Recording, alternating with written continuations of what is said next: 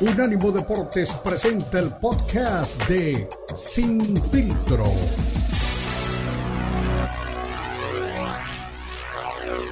Deportes presenta Sin Filtro. El más capacitado cuerpo de periodistas nos traen lo último del béisbol, el boxeo, la NBA, la NFL, la MMA y mucho más. Sin filtro es el programa multideportivo. Te lo presenta Unánimo Deportes, el poder del deporte y la cultura latina.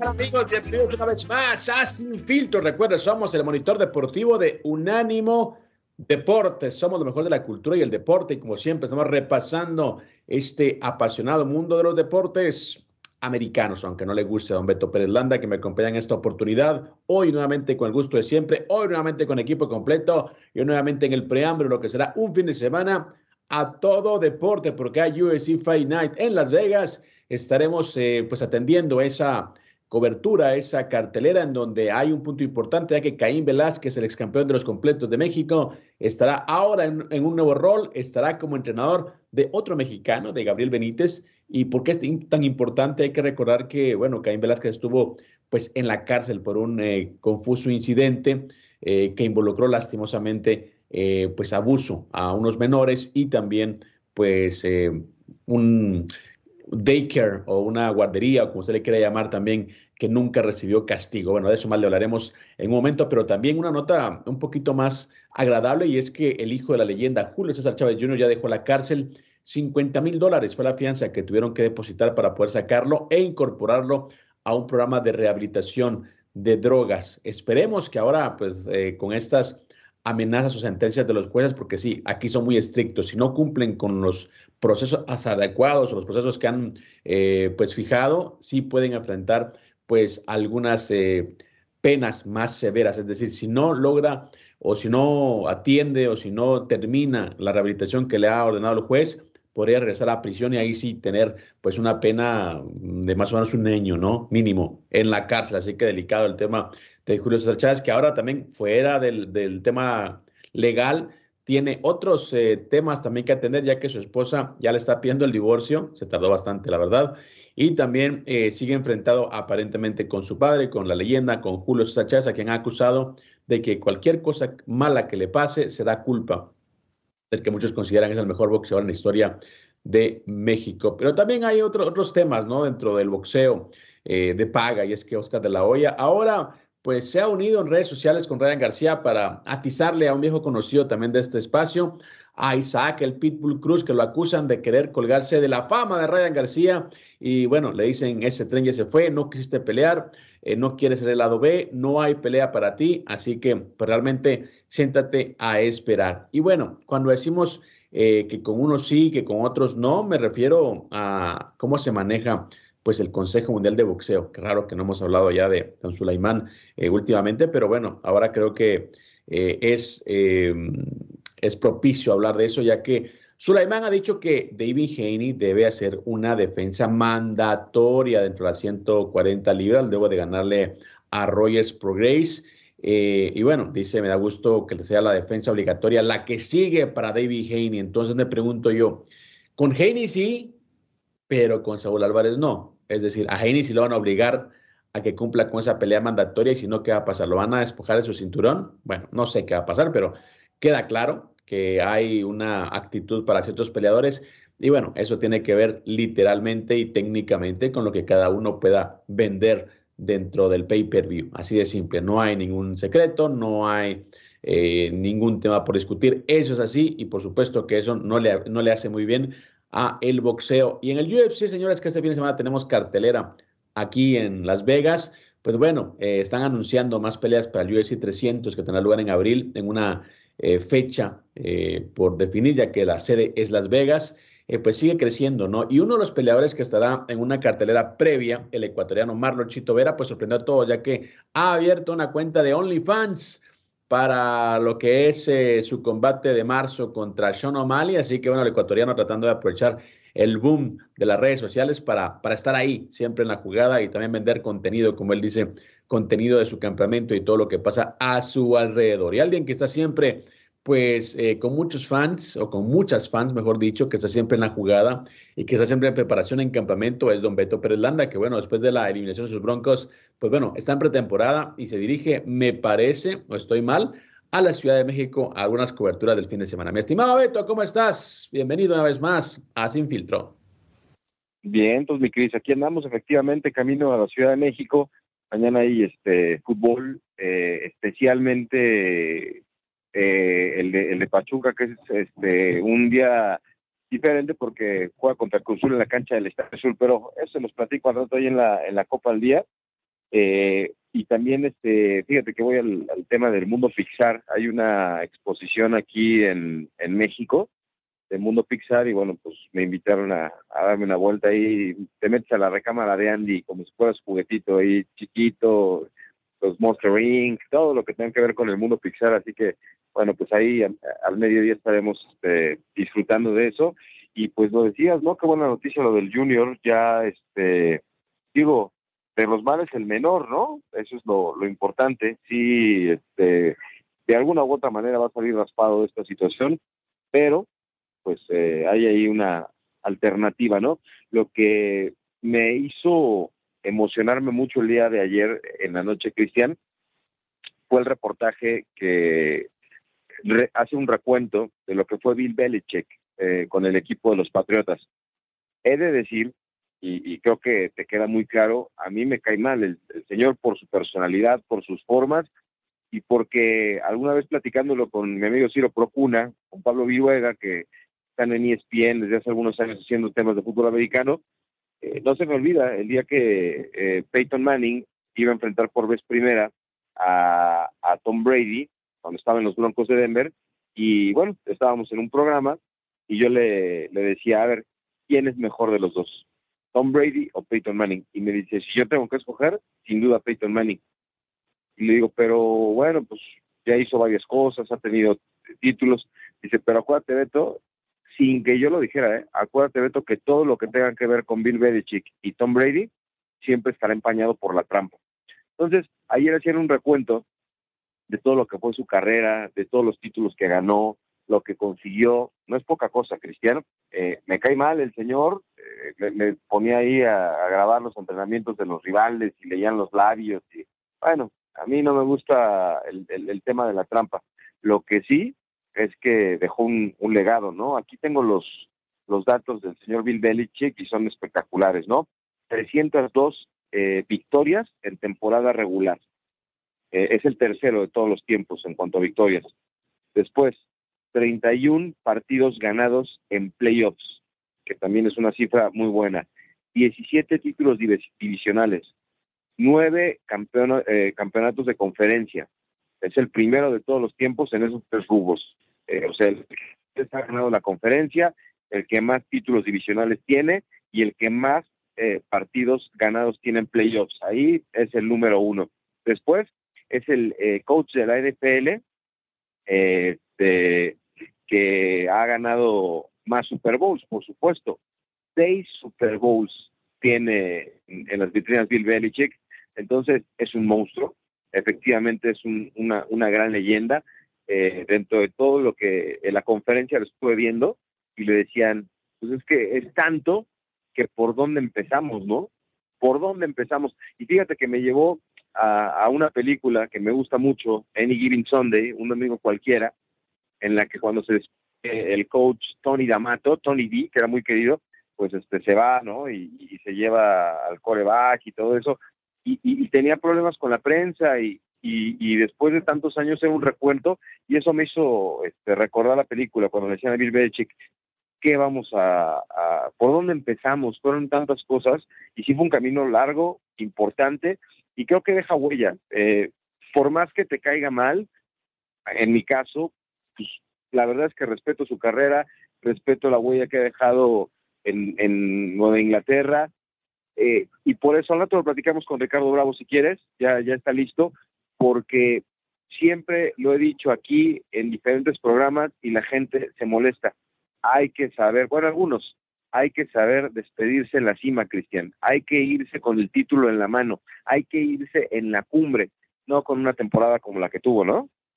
La peor temporada en su historia eh, para Bill, Belichick, que ya tiene pues eh, reemplazo, ¿no? Gerard Mayo fue eh, nombrado ahora como coach en jefe de los Patriotas, será el segundo entrenador más joven junto a Sean McVay de la, de la NFL y este pues ex linebacker del, del equipo es eh, pues digamos que una yo creo que es una solución transitoria es lo que yo considero a menos que le tengan paciencia porque bueno después de, de, Bill Belichick yo creo que es muy complicado llenar esos zapatos aunque últimamente no ha tenido pues eh, grandes temporadas. No se puede borrar lo que hizo pues este entrenador con el equipo no seis Super Bowl como lo dices nueve bueno seis victorias en Super Bowl de nueve eh, participaciones, además de todo lo que hizo también en el fútbol americano colegial. Y ahora que hablabas de las formas, eh, yo creo que trasladado eso al fútbol eh, podemos muy bien enfocarlo, compararlo con, con, lo que pasaba en Argentina, de, la, escuela de Bilardo y la escuela de Menotti, no sé si te acuerdas,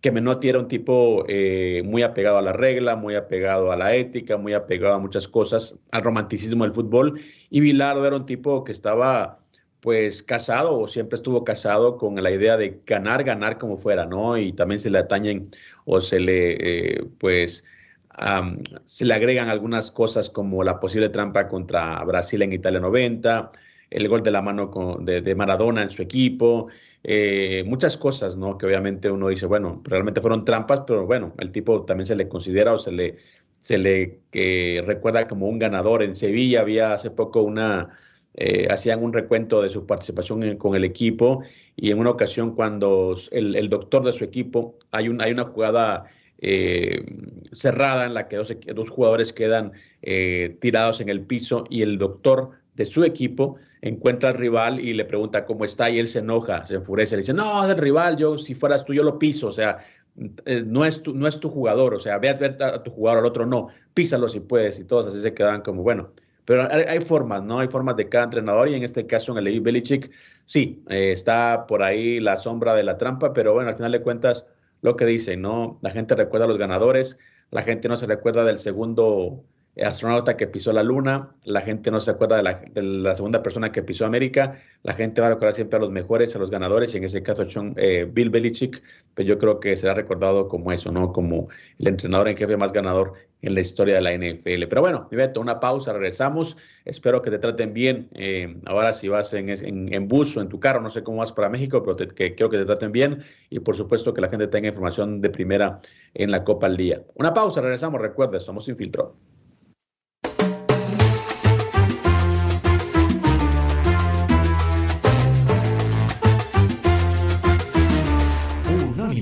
Deportes Radio.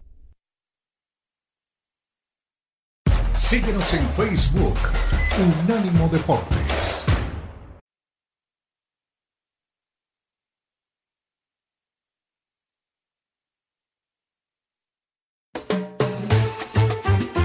Escuchando Sin Filtro, el programa multideportivo presentado por Unánimo Deportes, el poder del deporte y la cultura latina. Sin Filtro, Sin Filtro.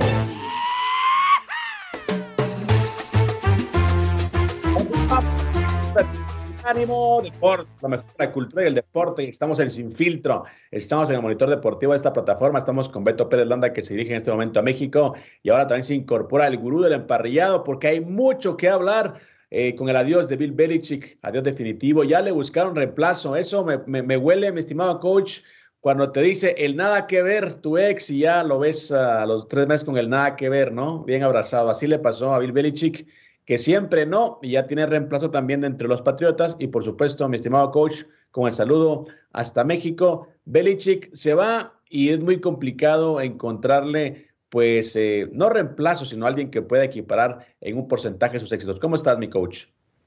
Muy bien, muy bien. Pues sí, tienes toda la razón. Es difícil de reemplazarse. eh, tampoco irreemplazable, no sé, no sé si utilizaría yo esa palabra irreemplazable. Sí, sí es irreemplazable el coach Bill Belichick por todo lo que, por todo lo que pesa. Tiene un peso, un peso específico bastante elevado, eh, pero no nada más con el equipo de los Pats, con los Patriotas en Foxborough, no, no, no, eh, también en la liga. O sea, la liga aprende de él. Él, él tiene un árbol genealógico. Muchos coaches han, han salido de sus, de sus ramas y la verdad han sido muy buenos entrenadores, aunque pues eh, eso puede ser algo muy importante y todo, pero nos centramos en el coach Bill Belichick, en la persona. Bill Belichick es un hombre, perdón, que nació en el fútbol americano. Su padre era, era un scout de la Marina y del ejército, principalmente de la Marina, eh, perdón, del ejército, y ahí fue donde donde hizo su carrera, se convirtió en scout del fútbol americano colegial y después era también un scout del fútbol americano profesional, pero en menor medida.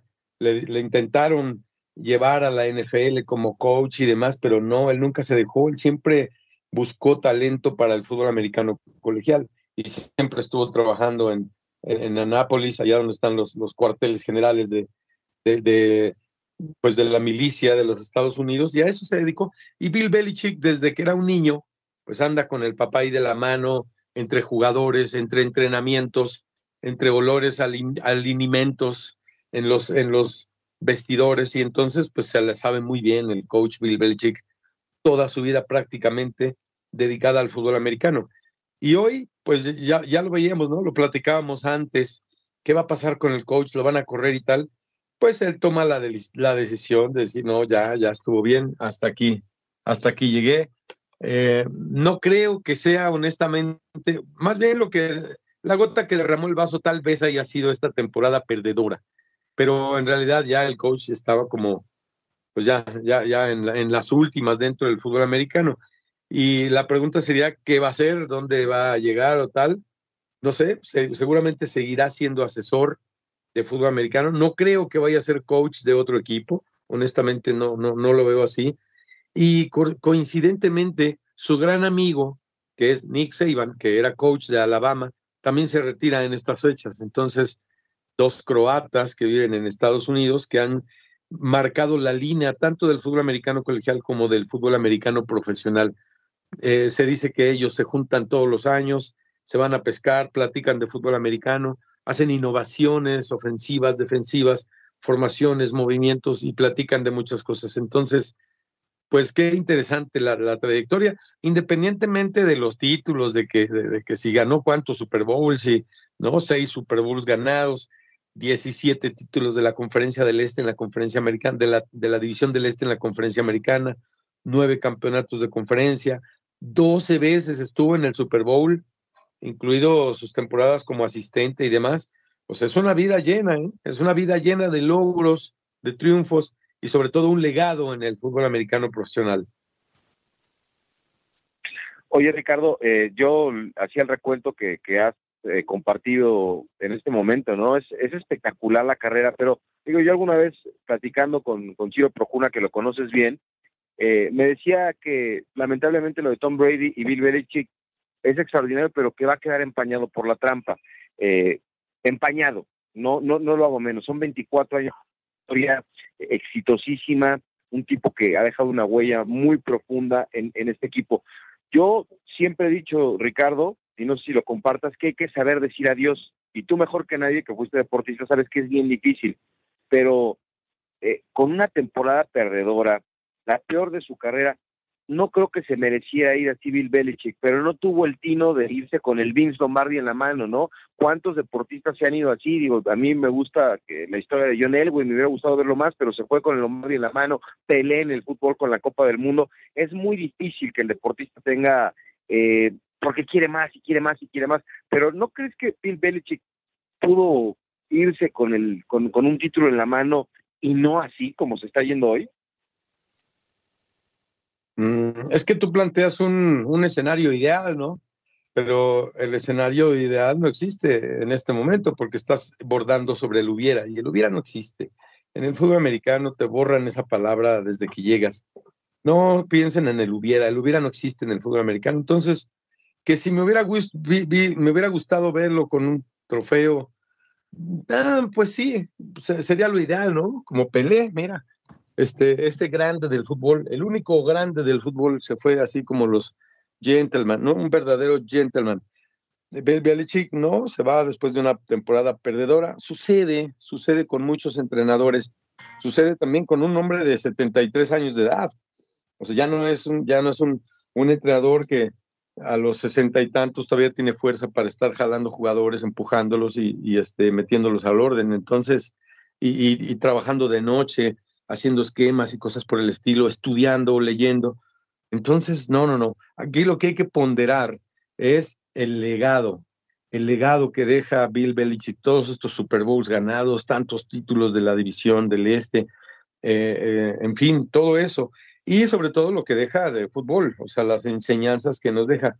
Pues hasta la trampa, hasta la enseñanza de la trampa de haber robado señales y de, y de todo lo que hizo con los balones desinflados y todas las trampas que le cacharon, porque no hay que olvidar que eso lo hacen todos, pero, o sea, son inocentes hasta que los cachan. Entonces, pues así es el tema. Yo no bordo sobre el hubiera y la verdad, pues me da mucho gusto. Esto es una auténtica purga de coaches en la NFL porque también se está yendo, este, se, están empezando a mover los hilos ahí. Hubo muchos cambios, más o menos unos siete entrenadores se han, se han movido de, de, de sus lugares. Entonces, sucede, sucede. Esto es una verdadera purga de entrenadores en la NFL.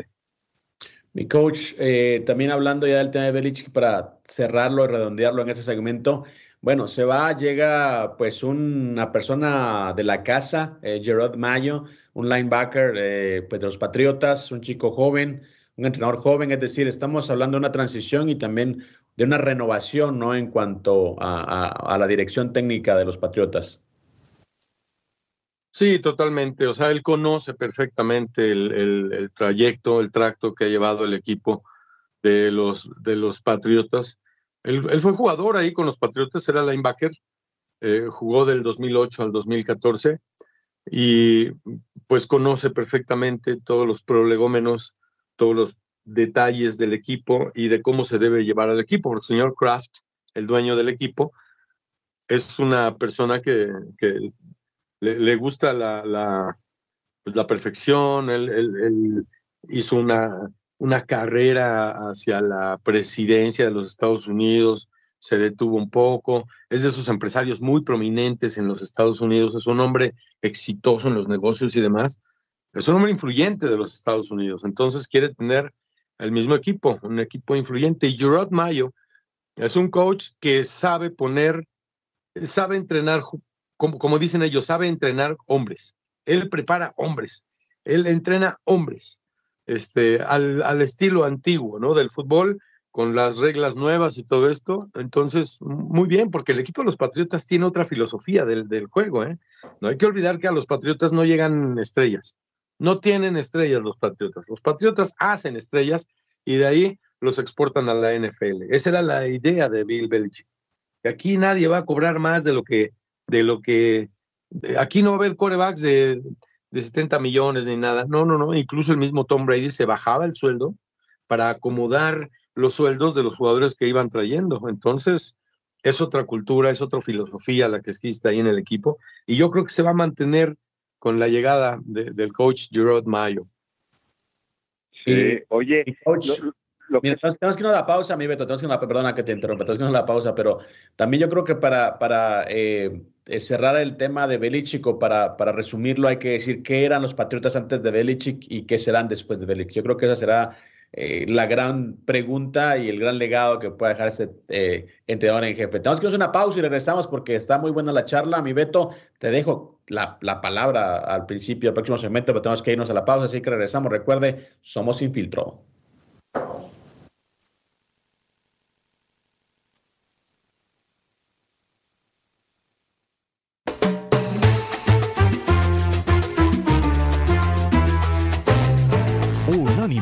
Deportes Radio. Estás escuchando Sin Filtro, el programa multideportivo presentado por Unánimo Deportes, el poder del deporte y la cultura latina. Sin Filtro, Sin Filtro.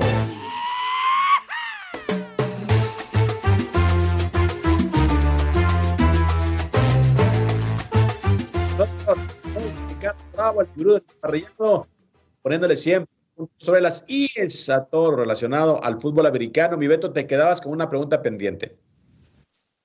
Sí, no, nada más para finalizar el tema de, de, no, y lo que mencionabas, ¿no? ¿Qué hubiera sido de Nueva Inglaterra sin Bill Belichick? Eh, no sé si te acuerdas, Ricardo, pero ahí lo despiden los Browns, ¿no? Los Cleveland Browns, y entonces este otro de los grandes mentores que tuvo fue Bill Partel, que, que bueno, pues también dejó una huella profunda por allá, y, se fue a trabajar con los Jets de Nueva York y le ofreció trabajo a, Bill Belichick, que decidió no aceptarlo con su mentor y ahí es donde toma las riendas. Y pues, ¿con qué momento te quedas, Ricardo? Digo, te acordarás mucho del Super Bowl que le ganan los Rams el 13-3 ahí en el 2019, en el 53. Eh, no sé, la dinastía que se consolida en el 2005 con, con ese tercer título eh, en cuatro años ante las Águilas de Filadelfia. Eh, son muchos momentos, ¿no? La remontada histórica, ¿te acuerdas? Contra los Atlanta Falcons en el 2017, en el 51, muchas cosas, pero yo creo que, que, si tengo que reconocer algo que haya hecho el señor fue eh, ese primer Super Bowl cuando te acuerdas de Drew Bledsoe, ¿no? Que era la cara del equipo, nunca ganó nada y ahí es donde apuesta por Tom Brady. Creo que ese es el gran legado, más allá de los títulos, ¿no? Haber tenido la capacidad de, de, encontrar un coreback que no era el, el, número uno de la selección y ponerlo como, como uno, bueno, para muchos el más grande de la historia, ¿no? ¿Tú con qué momento te quedas de Bill Belichick? Ajá, no, definitivamente eso no es, no creo que sea ese su máximo legado, porque en ese caso sería, eh, ahí sería Tom Brady el que, el que, el que destacó. ¿No? Este, por mucho. O sea, Tom Brady estaba destinado a lo grande, eh, que fue tomado en una posición 199, no, no sé, son, sucede una vez nada más en la vida este tipo de cosas. Momentos de juego, momentos, pues las temporadas, esa, esa del Super Bowl cuando le ganan a Atlanta, una remontada histórica en la segunda mitad, cómo le pegan a los halcones de Atlanta en ese Super Bowl. Me gustó ese momento, ahí aprendimos todos, no nada más de fútbol americano, aprendimos de la vida, porque este tipo de, cosas impactan en los valores del fútbol americano hacia la vida. Entonces, es una gran enseñanza este tipo de, de actitudes que toman los jugadores en un partido y eso lo tenía muy bien puesto Bill Belichick con sus jugadores. Creo que ese es uno de los grandes logros, el, el hecho de resaltar los valores del, del juego. Eh, desde luego no con la trampa y eso, ¿verdad? Pero pero sí hubo muchos más momentos, muchos más momentos eh, que son para, para festejarlos y de los que hay que aprender. Eh, que Tom Brady y eso, pues Tom Brady fue Tom Brady, eh, gracias al talento que tiene este joven, gracias a que supo hacer una buena mancuerna con el entrenador. Esto podría pasar con todos, ¿no? Debería pasar con todos. ya estamos viendo a los Stroud, ya estamos viendo a los Mahomes, ya estamos viendo a los chavos que están ahí rompiendo en la, NFL, que son historias propias que ya terminarán 20 años después este, con tantos títulos, ya lo veremos, ¿no? Pero por lo pronto, un gran ejemplo el que nos deja el coach Bill Belichick con Tom Brady y también con toda esta trayectoria, toda esta historia de 24 años con, con el equipo. Así que Gerard Mayo a sus 41 años, fue en el 19 precisamente, en el 19 cuando llegó Gerard Mayo como como coordinador de, de linebackers, no, como coordinador defensivo, porque primero, primero fue coach de linebackers y ese mismo año se convirtió en el coordinador defensivo. Entonces, pues se la sabe muy bien, creo que el, equipo queda en buenas manos y muy bien, habrá que ver cuál es la nueva era del equipo de los Patriotas. Eh, mi estimado Ricardo, pues viene ahora ya lo que es la, la ronda de comodines, la primera fase de la postemporada la NFL y veo, no sé, a mucha gente convencida que los jefes de Kansas City pues se quedan en esta, en esta fase. ¿Tú, ¿Tú cómo lo ves? Partido contra Miami en, en Kansas, pero al final de cuentas, pero pues, los delfines como que nos muestran a veces que pueden dar el campanazo, ¿no? Fíjate que si yo lo comentaba el otro día, ¿no? Y, me decían medio incrédulos, ay, carajo, está difícil porque los delfines, de entrada, este, como, como, como dato, se tienen 10 partidos jugados en el frío y 10 perdidos. o sea, 0-10 con el frío, con un frío abajo de 40 grados, que son 4 grados centígrados. No pueden con el frío los delfines de Miami, nunca han podido. Y, y Tua, eh, menos, Tua también es de los que ha perdido algunos de esos 10 partidos. Entonces, pero las estadísticas no juegan, las estadísticas, yo siempre lo he dicho, son, las estadísticas son como los bikinis, enseñan algo, enseñan mucho, pero no lo más importante. Entonces, este, no, no le hagamos mucho caso a los números. Yo creo, como tú dices, que el equipo de los, de los jefes tuvieron altibajos, lo sabe el equipo de los jefes. E, el tema es que van a jugar en casa, pero los Delfines vienen con la ofensiva más productiva de la liga, no obstante de que no han podido anotar más de 22 puntos en los últimos dos partidos. Es un equipo muy bien armado, es un equipo eh, eh, focalizado, centrado en la siguiente fase. Aquí es donde se tiene que demostrar que Tua es Tua, que Tua vale muchísimo. Aquí es donde tiene que demostrar Tyrek Hill que, que es un jugador que vale lo que, por lo que lo, por lo que lo contrataron, aunque no me encante el señor porque alguna vez tuvo problemas de esos de, de que le pega la novia y estaba embarazada y todo entonces Tyrek Hill a mí no me encanta, aunque reconozco que es un buen atleta, y aquí la tiene que romper en este partido, porque además regresa a su casa, a su ex casa. No olvidar que él estuvo con el equipo de los Chiefs de, Kansas City y luego se lo llevaron a Miami. Entonces tiene la espina clavada. Eh, yo creo que ahí va, va, a romper el, va a romper la defensiva de, de los jefes de Kansas City. Y sí, yo estoy convencido que gana Miami en este próximo partido, aunque vayan a la tundra a jugar allá en contra de los Chiefs. Bueno, pues se va a poner muy interesante, ¿no, Ricardo? Y hay gente que, que está esperando que, este, por ejemplo, los Cowboys en la campanada, eh, los de Miami también están muy entusiasmados, pero ya vimos que, que hay eh, en ese momento que separar a los grandes candidatos de los que pueden ser únicamente contendientes. Para ti, hoy, si tuvieras que poner el nombre de, de los que llegan al Super Bowl, ¿quién sería, Ricardo? Porque la, baraja es interesante de, ambos lados, ¿no?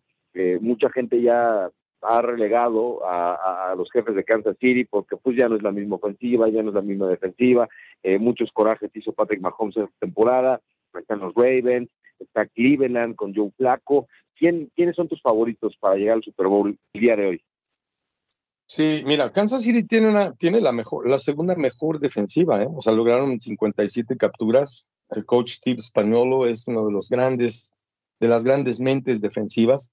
Su defensiva solo permitió cuatro touchdowns por tierra. Eso habla muchísimo de un, de un frente defensivo que es capaz de ganar partidos. O sea, hazme favor, ahora las defensivas ganan, ganan partidos. Bueno, siempre se ha dicho, pero las que ganan partidos son las ofensivas, las que anotan. Este, está difícil ese partido, está muy, muy difícil. Pero te voy a poner otra perspectiva. Esta liga es de corebacks. Esta liga es de corebacks. Solamente por ahí alguna vez hemos visto a un tal Mark Brunel llegar al Super Bowl o a dos que tres corebacks ahí medianones llegar al Super Bowl, pero que tienen grandes equipos. Esta liga es de corebacks. Volteemos a ver cuáles son los corebacks que sobreviven. Dak Prescott es un coreback estupendo, magnífico, veterano, ¿no? Pittsburgh Steelers, a ver, si nos vamos así equipo por equipo, Miami, Tua y Kansas City tiene a, Patrick Mahomes. Mahomes es mejor que Tua. Pittsburgh Steelers contra Buffalo Bills, ahí no hay este, mucho que pensarle, ¿no? Ahí Josh Allen es el bueno. Rams, Detroit, está parejísimo ese tiro. Ese tiro sí está muy parejo, pero Stafford es el bueno, es el veterano, es el que puede marcar la línea en la NFL. Packers y Dallas, Packers con un bebé como Jordan Love, que lo hace súper bien y todo, pero Dallas tiene un coreback que Dak Prescott ha hecho lo mejor que, que ha podido en su carrera. Este, ¿quién más? Houston. Ah, pues ese Houston CJ Stroud, un chavito de 22 años, hace su debut en playoffs después de números espectaculares, pero la novatez se paga. Y la novatez de 22 años en playoffs con un chavito muy bueno y todo, no, contra el coreback de 38 años que hace su apertura número 17 en postemporada y que ya tiene un Super Bowl ahí en su vitrina, ahí te encargo, ¿eh? O sea, así está la cosa. Entonces, no hay que pensarle mucho, no hay que pensarle mucho. Volteemos a ver, una vez más te lo digo, a los quarterbacks y ahí van a estar los grandes. Dice por ahí mi coach que los jóvenes ganan partidos, pero los veteranos ganan campeonatos, ¿no? Es una frase creo que muy propicia también para el fútbol americano. Mi coach, un abrazo. Espero que disfrutes este arranque de postemporada, que tus Rams la hagan en grande contra Detroit, que bueno, era un equipo que venía de, rachas negativas, de, rachas eh, pues en descenso y bueno, bueno, ha sido a mi juicio la sensación junto con los eh, Cafés de Cleveland en la temporada. Totalmente de acuerdo, bien, bien, bien. Estoy de acuerdo contigo y pues que ganen sus favoritos, ya saben. Este, ya estaremos platicando más adelante a ver cómo nos va. Perfecto, un abrazo a Ricardo Bravo, usted lo encuentra en Twitter como Tirus Bravo, apúntelo, Tirus Bravo, para que pueda preguntarle, discutir y hablar de este apasionante mundo del fútbol americano. Una pausa, regresamos, recuerde, esto es. Unánimo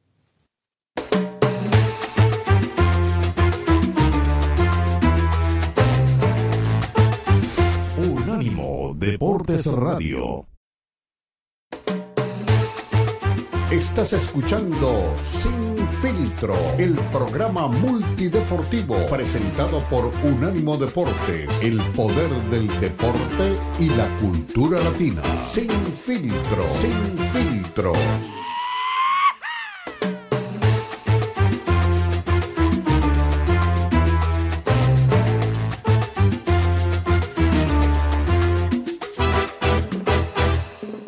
Continuamos, somos Unánimo Deporte, a lo mejor de la cultura del deporte. escuchaba a Ricardo Bravo, el coach.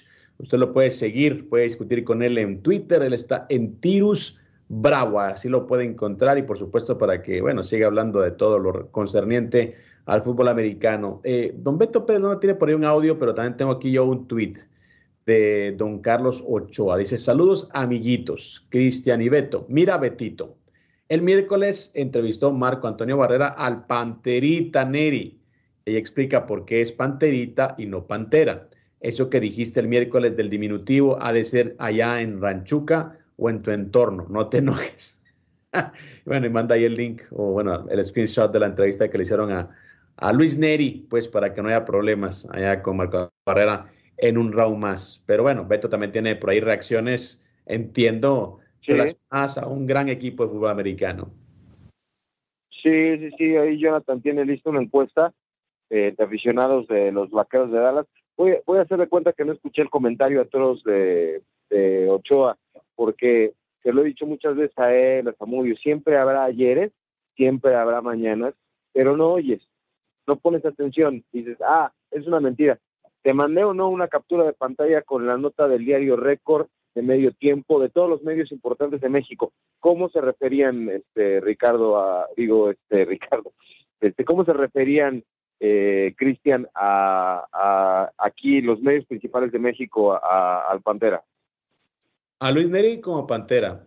Y habían otros como ESPN, ah, Bueno, sí. Ah, ¿verdad? También. Te los mandé también para que no existiera por ahí eh, tema. Pero bueno, no es para armar discusión sobre eso, mi Beto. Eh, únicamente me pareció gracioso. Eh, pues bueno, el, el tweet de Carlos Ochoa ahí está bien. O sea, como te he dicho siempre, todos tienen una, una opinión distinta. Eso es lo bonito, ¿no? De, de, la vida, de los deportes, de cada quien puede opinar o puede ver la vida como, como quiere. Beto, bueno, mi gato creo que se fue por ahí a, comerse una guajolota, ahora en su camino hacia la Ciudad de México.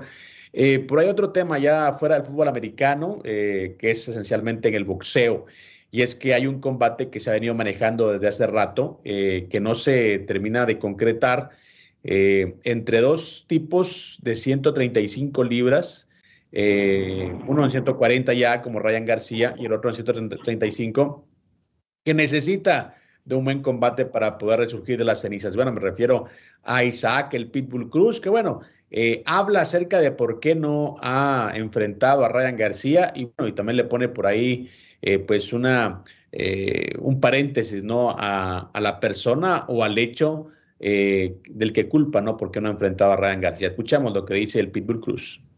¿Qué tal amigos? Gusto en saludarlos. La intención de grabar este video es para aclarar que para mi próximo enfrentamiento, para el mes de abril, me gustaría enfrentar a Ryan García. Recalcar que tanto Ryan como yo queremos la pelea. Nuestros managers están de acuerdo, nuestros promotores también están de acuerdo, las promotoras de ambos están de acuerdo.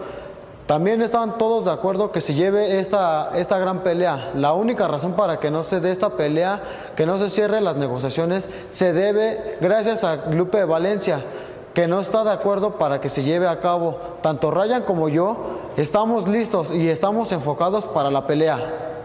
La razón por la que Guadalupe Valencia no quiere esta pelea es porque no tiene la confianza en su peleador y está buscando una pelea fácil como las que siempre le han puesto a él. Yo estoy aquí para darle problemas a su carrera y demostrarles que Isaac el Pitbull Cruz está más que listo que él y ganarle arriba del ring. Gracias. Bueno, eh, Isaac Cruz, el Pitbull, mi estimado Beto, no sé si estás por ahí ahora. sí. Ah, estás por ahí, bueno.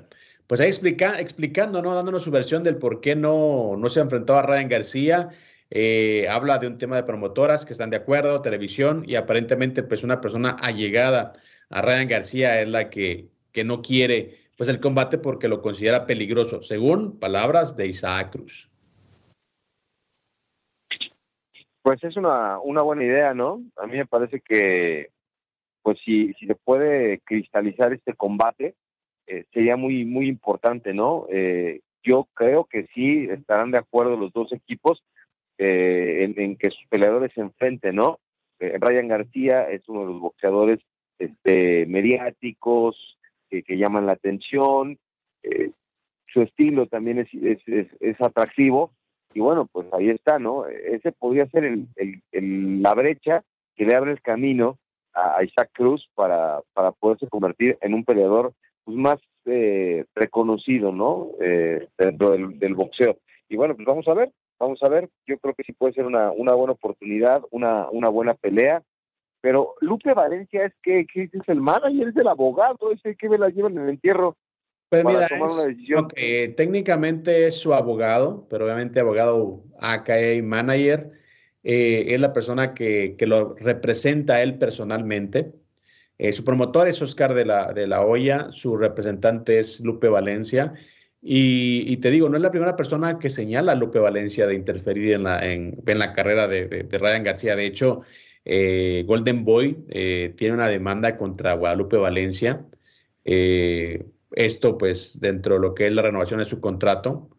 Y bueno, yo creo que entiendo, asumo que, Guadalupe Valencia defiende sus intereses y, también coincido con, el, el Pitbull Cruz, que bueno, yo creo que hay una persona que no quiere que pelee con, con Ryan García y es por eso, porque tiene pues desconfianza de que, pueda causarle daño ¿no? a, su carrera. Por eso no quiso a David Haney, que era pues un gran combate, pero corría el riesgo de, perder.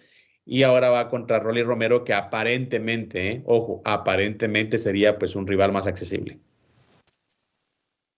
Bueno, vamos a ver lo que lo que tiene que enfocarse en este momento es el pitbull y, y, y sí lo dijo, es la preparación, ¿no? Que, que, tenga el tiempo suficiente para hacer un, una buena estrategia, prepararse, eh, entrenar y que tenga una, una pelea bien, bien trabajada, ¿no? Eso es lo, entonces si se va a decidir Ryan, pues que lo decida pronto, que le pida permiso a Don Lupe, no a Don Lupe Esparza, a Don Lupe Valencia, que es el que maneja la carrera, y, ver. Yo creo, Cristian, que a mí me gusta el estilo de, con todo y todo, el, extra cuadrilátero de Ryan García. A mí me parece que, o sea, tiene argumentos eh, boxísticos para hacer una buena pelea con el Pitbull. Me parece que el Pitbull lo puede derrotar. No sé tú cómo la ves. Pues mira, sería un buen tiro, eh, uno por la gran diferencia de estaturas que hay entre Ryan García y Pitbull Cruz. Eh, Ryan creo que debió aprender de su derrota contra Yerbonta Davis, que no únicamente pues su mayor alcance te garantiza pues una mejor pegada, sería, te digo, para mí un buen match, ¿no? Porque el Pitbull Cruz es un tipo agresivo, un tipo que va para el frente y un tipo que se mueve en la raya, ¿no? Entonces yo creo que sería una, una muy buena pelea, dos eh, tipos, uno mexicano 100%, otro de, sangre mexicana, pero pues representando a California. De la raza de oro, mexicoamericano. Exactamente. Entonces, me parece que sería un, un, buen match. A mí me gusta la pelea, ojalá que se dé.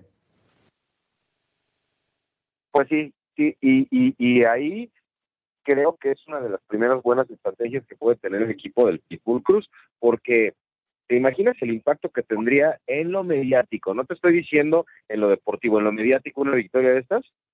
Claro, sería pues un, como dicen por ahí, un tiro totote, ¿no? Ojalá que se pongan de acuerdo las partes y ojalá que obviamente puedan concretar este combate. Mi estimado Beto, nos gana la pausa. Vámonos a la segunda hora de Sin Filtro con más invitados, por supuesto, más temas y también con lo que está pasando con el hijo de la leyenda, Julio César Chávez Jr. Ya regresamos.